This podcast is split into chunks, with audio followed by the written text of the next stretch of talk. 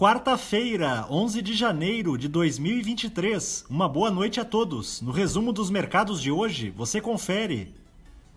O Ibovespa terminou o dia em alta de 1,53% aos 112.515 pontos, em sua sexta sessão consecutiva de fechamento no azul, com o mercado doméstico focando nos anúncios de ajustes fiscais que deverão sair ao longo da semana.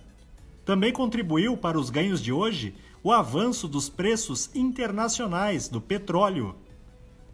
Na ponta positiva, os papéis da 3R Petroleum, em alta de 13,64%, foram impulsionados pelo resultado da produção de dezembro de 2022, divulgado pela empresa, que apresentou um aumento de 93% no número de barris produzidos em relação ao mês anterior.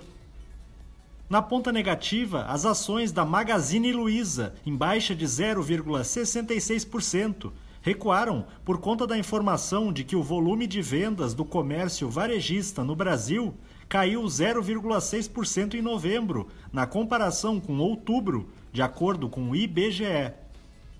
O dólar à vista, às 17 horas, estava cotado a R$ 5,18, em baixa de 0,40%.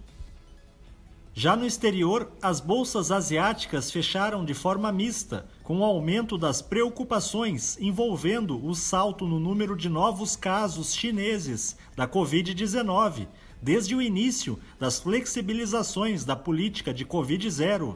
No Japão, o índice Nikkei subiu 1,03%.